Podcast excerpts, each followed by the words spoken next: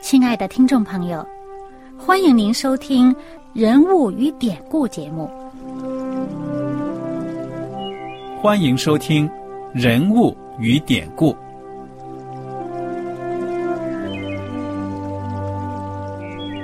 听众朋友们，当你读圣经的时候，不知道有没有过这样的想法？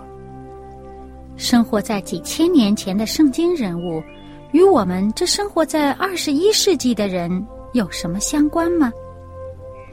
那些古时候缔造了历史的伟人们，只是些令我们感叹而望尘莫及的对象吗？那些败坏了品德的小人和有负圣托的失败者，难道只是为了让我们嗤之以鼻吗？在这个人物与典故的节目里，我和小燕将与大家一起通过圣经中的人物和他们的事迹，看看我们能从他们的故事中得到哪些启发，以便用正确的态度来对待我们每天所面对的生活和挑战，共同奔走天国的旅程。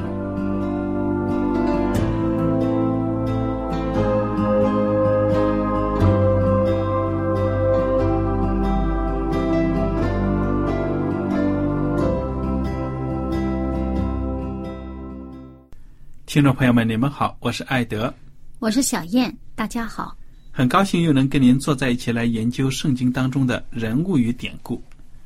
我们这样呢，接着来看路加福音，请大家打开圣经到路加福音第十一章二十九节。当众人聚集的时候，耶稣开讲说：“这世代是一个邪恶的时代，他们求看神迹，除了约拿的神迹以外。”再没有神迹给他们看。约拿怎样为尼尼微人成了神迹，人子也要照样为这世代的人成了神迹。当审判的时候，南方的女王要起来定这世代的罪，因为她从地极而来，要听所罗门的智慧话。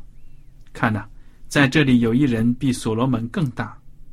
当审判的时候，尼尼微人要起来定这世代的罪，因为尼尼微人听了约拿所传的就悔改了。看呐，在这里有一人比约拿更大。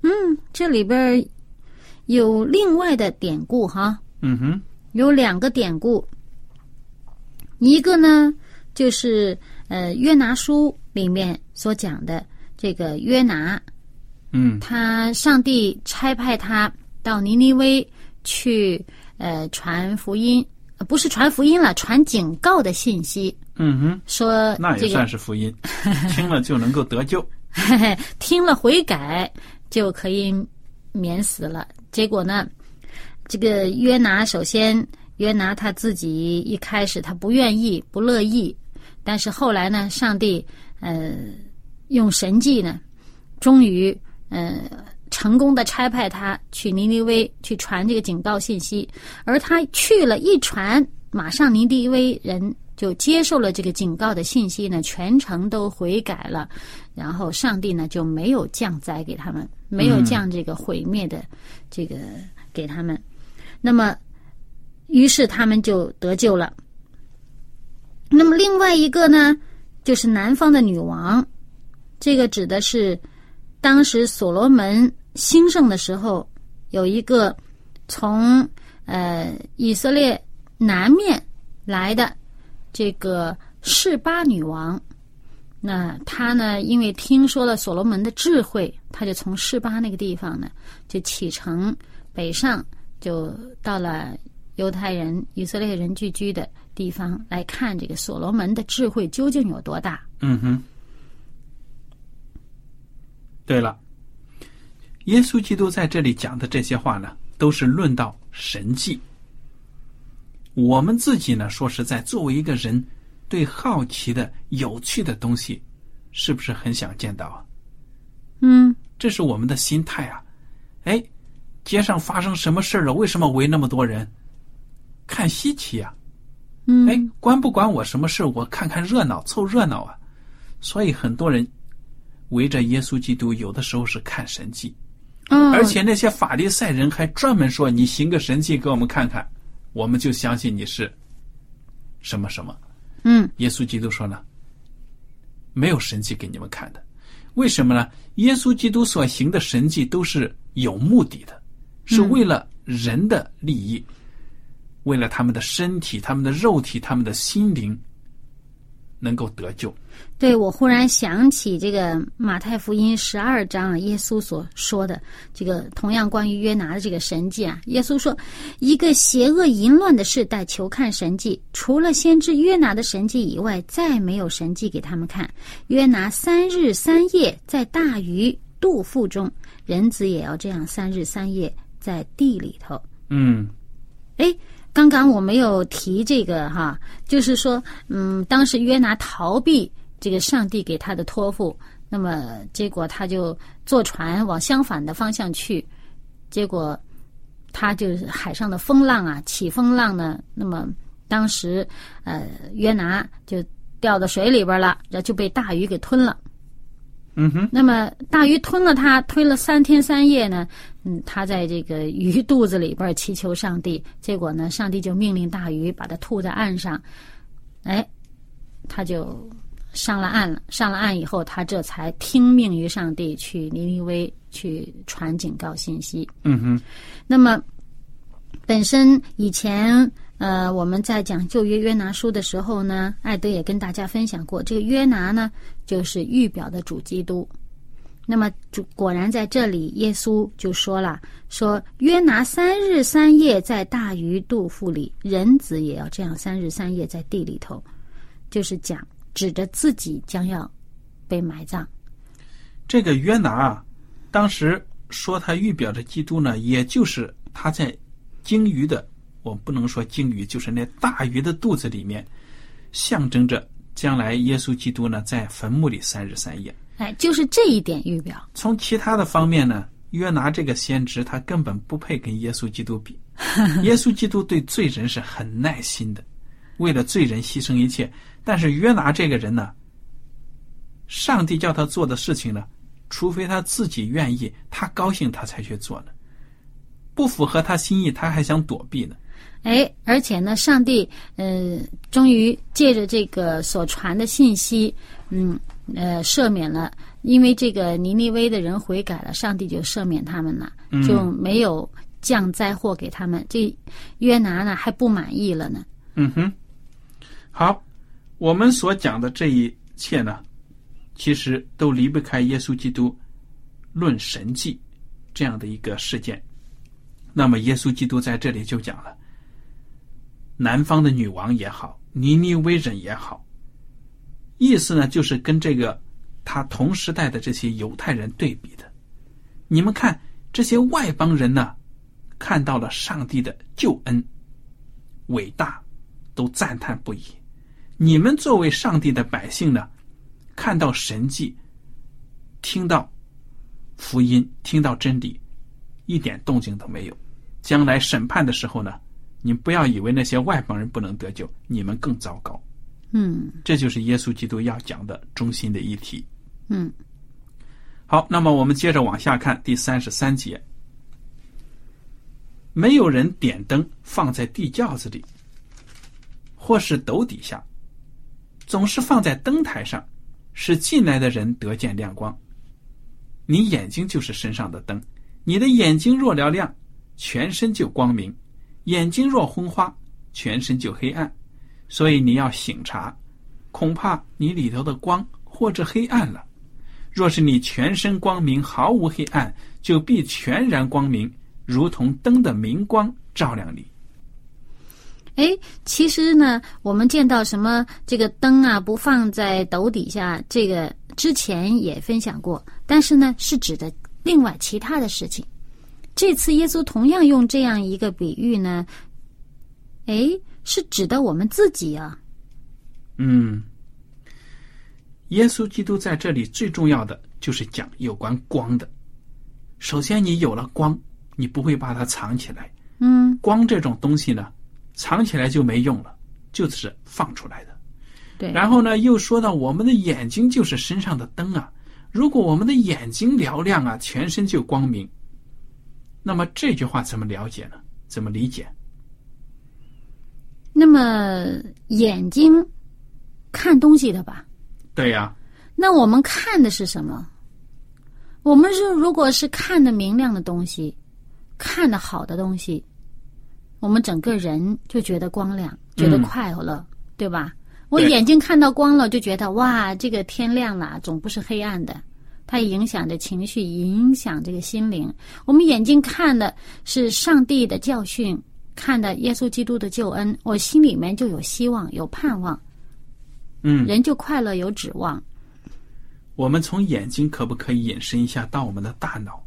因为我们的眼睛就是一种感觉器官，接受接收外面的信息。嗯，那么真正是我们看到东西的，还离不开大脑的分析，这些对不对呀、嗯而且我们读的东西、看的东西，到大脑里面这么一处理，就影响整个身子了。嗯如果我们看到的都是阴暗、灰暗的、消极的东西，我们整个人呢也会唉声叹气、垂头丧气的。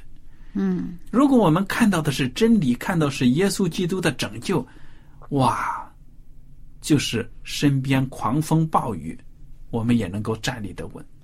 所以从这里我们看到呢，人的眼睛、大脑、你的思维非常的重要。所以上帝在这里告诉我们，就是说我们的眼睛、我们的头脑都要吸收、接收正确的信息，对不对啊？嗯。那以前的，耶稣讲这个灯不放在斗底下，是提到呢是照亮其他人。那么这个呢，这一次呢要强调的呢是要照亮自己，嗯，你自己要擎着这个光。嗯。那么接下来呢，耶稣说话的时候，就有人来找他了。嗯。这是一个法利赛人，看看法利赛人找耶稣什么事儿啊？十一章三十七节，说话的时候，有一个法利赛人请耶稣同他吃饭，耶稣就进去坐席。这法利赛人看见耶稣饭前不洗手，便诧异。主对他说：“如今你们法利赛人洗净杯盘的外面，你们里面却满了勒索和邪恶。无知的人呐、造外面的不也造里面吗？只要把里面的施舍给人，凡物与你们就都洁净了。这里呢，法利赛人挑耶稣的毛病了。你呀、饭前不洗手。我们也知道，这种洗手呢，其实就是指的一种宗教的仪式，对不对？对他，嗯，不是像我们现在说为了卫生的缘故洗手吃饭这种，他是那种仪式上的要求。嗯。那么，耶稣基督回击他们，一针见血呀、比他们说的更加的深刻，对不对呀？说你们呢，其实是外面干净，里面脏，最糟糕。而且他说啊，这里面我们再看，他说，把里面的施舍给人，凡物与你们就都洁净了。嗯哼，你你施舍给人要从里面来，由内行诸于外。你不要只是看外面的包装好看，外面的包装要把它弄干净，其实里面的洁净才是重要的。嗯，其实耶稣基督逮着这机会了，要大反攻了，因为耶稣基督呢知道他在这个世上的日子真的是越来越少，那么对这些假冒伪善的、不思悔改的人呢，耶稣真的是毫不客气了。第四十二节，你们法利赛人有祸了，因为你们将薄荷、芸香并各样菜蔬献上十分之一，那公义和爱上帝的事反倒不行了。这原是你们当行的，那也是不可不行的。你们法利赛人有祸了，因为你们喜爱会堂里的守卫，又喜爱人在街市上问你们的安。你们有祸了，因为你们如同不显露的坟墓，走在上面的人并不知道。哇，这一连串的批评啊，啊！嗯，就是说法利赛人呐、可以说是非常注重表面的功夫的。把鸡毛蒜皮的、枝枝节节的事情看得很重要，嗯哼，反而把那个中心最重要的本质性的东西呢给忽略了。对呀、你看他们呃，好像是遵行上帝的这个教训啊，献上十分之一。哎，你看这蔬菜瓜果这些土产，他献十分之一。嗯哼，但是上帝要他献十分之一，是对上帝的这个表示他们对上帝的爱和忠诚。嗯，但是上帝要求你们的这个公义和爱呢，你们都不去做。对呀、所以耶稣基督说，其实你们这样的更糟糕啊，嗯，假冒为善，自己有罪恶还要隐藏起来。而且在这个马太福音二十三章里面，还把他们，呃，耶稣说的那律法上更重的事，就是公义、怜悯、信实，你们反倒不行了。嗯哼，这更重的是你们当行的，那也是不可不行的。第四四十五节呀、律法师中有一个回答耶稣说：“夫子，你这样说也把我们糟蹋了。”耶稣说：“你们律法师也有祸了，因为你们把难担的担子放在人身上，自己一个指头却不肯动。你们有祸了，因为你们修造先知的坟墓，那先知正是你们的祖宗所杀的。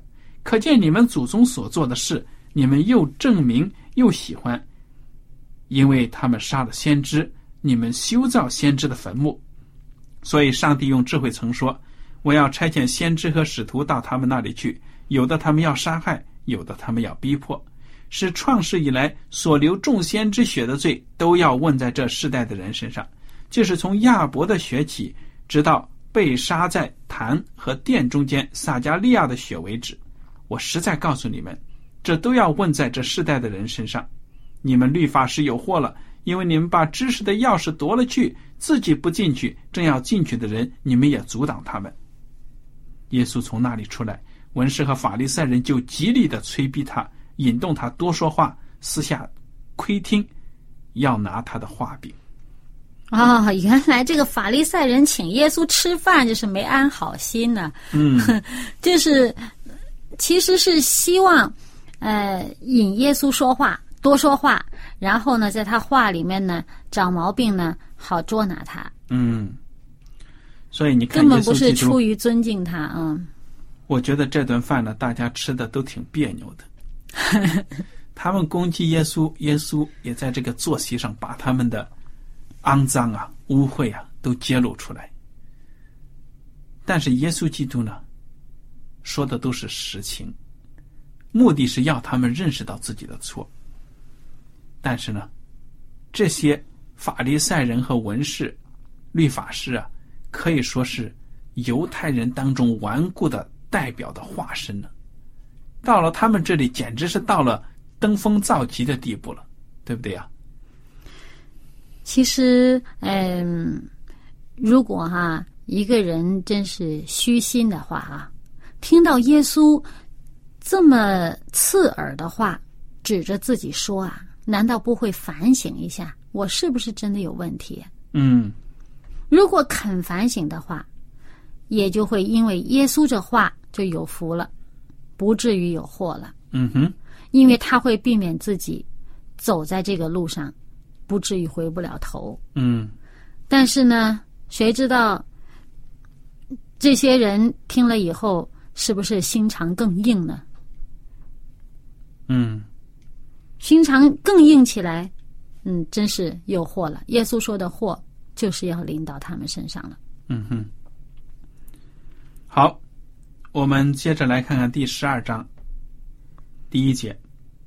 这时有几万人聚集，甚至彼此践踏。耶稣开讲，先对门徒说：“你们要防备法利赛人的教，就是假冒为善，掩盖的事没有不露出来的，隐藏的事没有不被人知道的。因此，你们在暗中所说的，将要在明处被人听见；在内室妇儿所说的，将要在房上被人宣扬。哎，关于这个法利赛人的这个教啊，防备法利赛人的教这件事儿，我们在之前也提到过。那一次呢，是耶稣单单对门徒说的，嗯是在这个呃船上，当时这个门徒没有带饼啊，哎，还以为耶稣在说他们这个关于他们没带饼的事儿呢。嗯那实际上呢，耶稣呢是在对他们讲呢，你们要防备法利赛人的这个观点，他们的这个教导的这个影响嗯啊，嗯，不要受了这种影响，以至于使你们自己的这个呃变质了，使你们自己正确的观念变质。所以在这里面又看到呢，耶稣这次讲啊，哇，几万人呢，嗯哼，哇，这个这个人多到啊，推推搡搡的，有人摔倒了就被就被人踩了都有啊。嗯。所以，我们看到耶稣基督他传道的时候呢，老百姓是很喜欢听的，因为他讲的话呢，跟那些法利赛人、律法师讲的呢不一样。同样的道理，从律法师和法利赛人嘴里讲出来呢，怎么听都觉得很虚伪、很别扭，对不对？嗯，但是耶稣讲出来呢，却是真正的能够帮助大家。所以耶稣让他们辨别这个道理的真伪呢，你们要为正确的要肯坚持。那、这个路加福音十二章第四节，耶稣继续说了：“我的朋友，我对你们说，那杀身体以后不能再做什么的，不要怕他们。我要指示你们当怕的是谁，当怕那杀了以后又有权柄丢在地狱里的。我实在告诉你们，正要怕他。嗯哼，这里面指的是怕谁？上帝，要怕上帝的审判，是吧？对呀、上帝，他掌管着我们的一生。那么，为了上帝的正义、真理站立，即或即或是被其他的人逼迫，杀死了身体，但是你要知道，上帝会纪念着我们，将来有永生、有复活、有永生。对，这个杀害基督徒的敌人呢，他是没有这个能力的，不能把你永远的留在死亡里，对不对呀、嗯，对。所以他这里面讲那些宣扬错误观点的那些呃掌权的人，呃那些群众当中的领袖，他们哎宣扬错误的观点，不让你传正确的观点，他们因为你传正确观点，逼迫你，甚至杀害你，但是你都不要怕他。嗯，好，第六节，五个麻雀不是卖二分银子吗？但在上帝面前，一个也不忘记。就是你们的头发也都被数过了，不要惧怕，你们比许多麻雀还贵重。这句话也是非常的有趣啊！你从比喻上来说，五个麻雀二分银子，你除一下一只麻雀多少钱？挺不容易分的，对不对？嗯，但是耶稣基督在这里讲了，说每一个人的价值在上帝的面前都是同等的，而且上帝都会看重的。而且呢，上帝看重你，看重到什么地步啊？你自己都没有留意的地方，上帝都留意了。嗯哼，谁会去数自己头发？对呀、而且人会认为数也数不过来啊。嗯哼，但是上帝连你有多少根头发都知道，何况你心灵的状态，你处的这些境地，你自己都认为很重要的情况，上帝难道会不关心吗？嗯，对呀、我们看到耶稣基督用的比喻，在这个生活当中都实实在在存在的。五个麻雀，二分银子。那有的卖水果的，哎，一筐子烂桃子，哎呀，不管多少斤多少个了，拿去给我多少几块钱就行了。那你这价值没办法分了呀，而且你分出去不值钱呢。但是耶稣用这个比喻让我们看到了，上帝看重每个人。第八节，我又告诉你们：凡在人面前认我的，人子在上帝的使者面前也必认他；在人面前不认我的，人子在上帝的使者面前也必不认他。凡说话干犯人子的，还可得赦免；唯独亵渎圣灵的，总不得赦免。人带你们到会堂并官府和有权柄的人面前，不要思虑怎么分诉，说什么话，因为正在那时候，圣灵要指教你们当说的话。嗯，同样是不要迫于压力，只要是正确的，你感到是上帝的圣灵感动你，让你相信的这个真理啊，你就不要因为周围的压力的关系呢，不敢承认。嗯哼，对呀、不管你是在法庭上因为信仰的问题被人家审判，有人禁止你说什么，但是呢，你都不要停止为上帝做见证。耶稣在这里说了，你都不要思考，哎呀，我该怎么回答呀？怎么回答呀？圣灵到时候呢，会带领着你的口，带领着你的思想，让你做出正确的回答。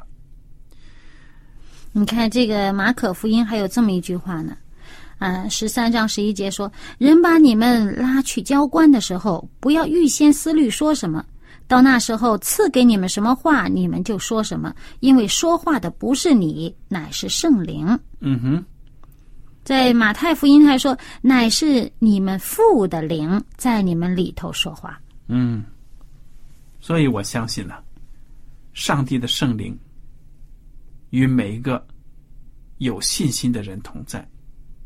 哪怕你觉得自己没有口才，没有这个胆量，圣灵如果充满了你啊，你真的会视死如归的。”嗯，就像我们之前讲的那个生来瞎眼的啊哈，啊，他多坚定的为上帝、为耶稣基督做这个见证，说耶稣从上帝而来。对呀、而且他有智慧啊，对呀、他驳斥到那个些法利赛人哑口无言呢。对呀、别的什么道理我不懂，我只知道我以前是瞎眼的，我现在能看见了。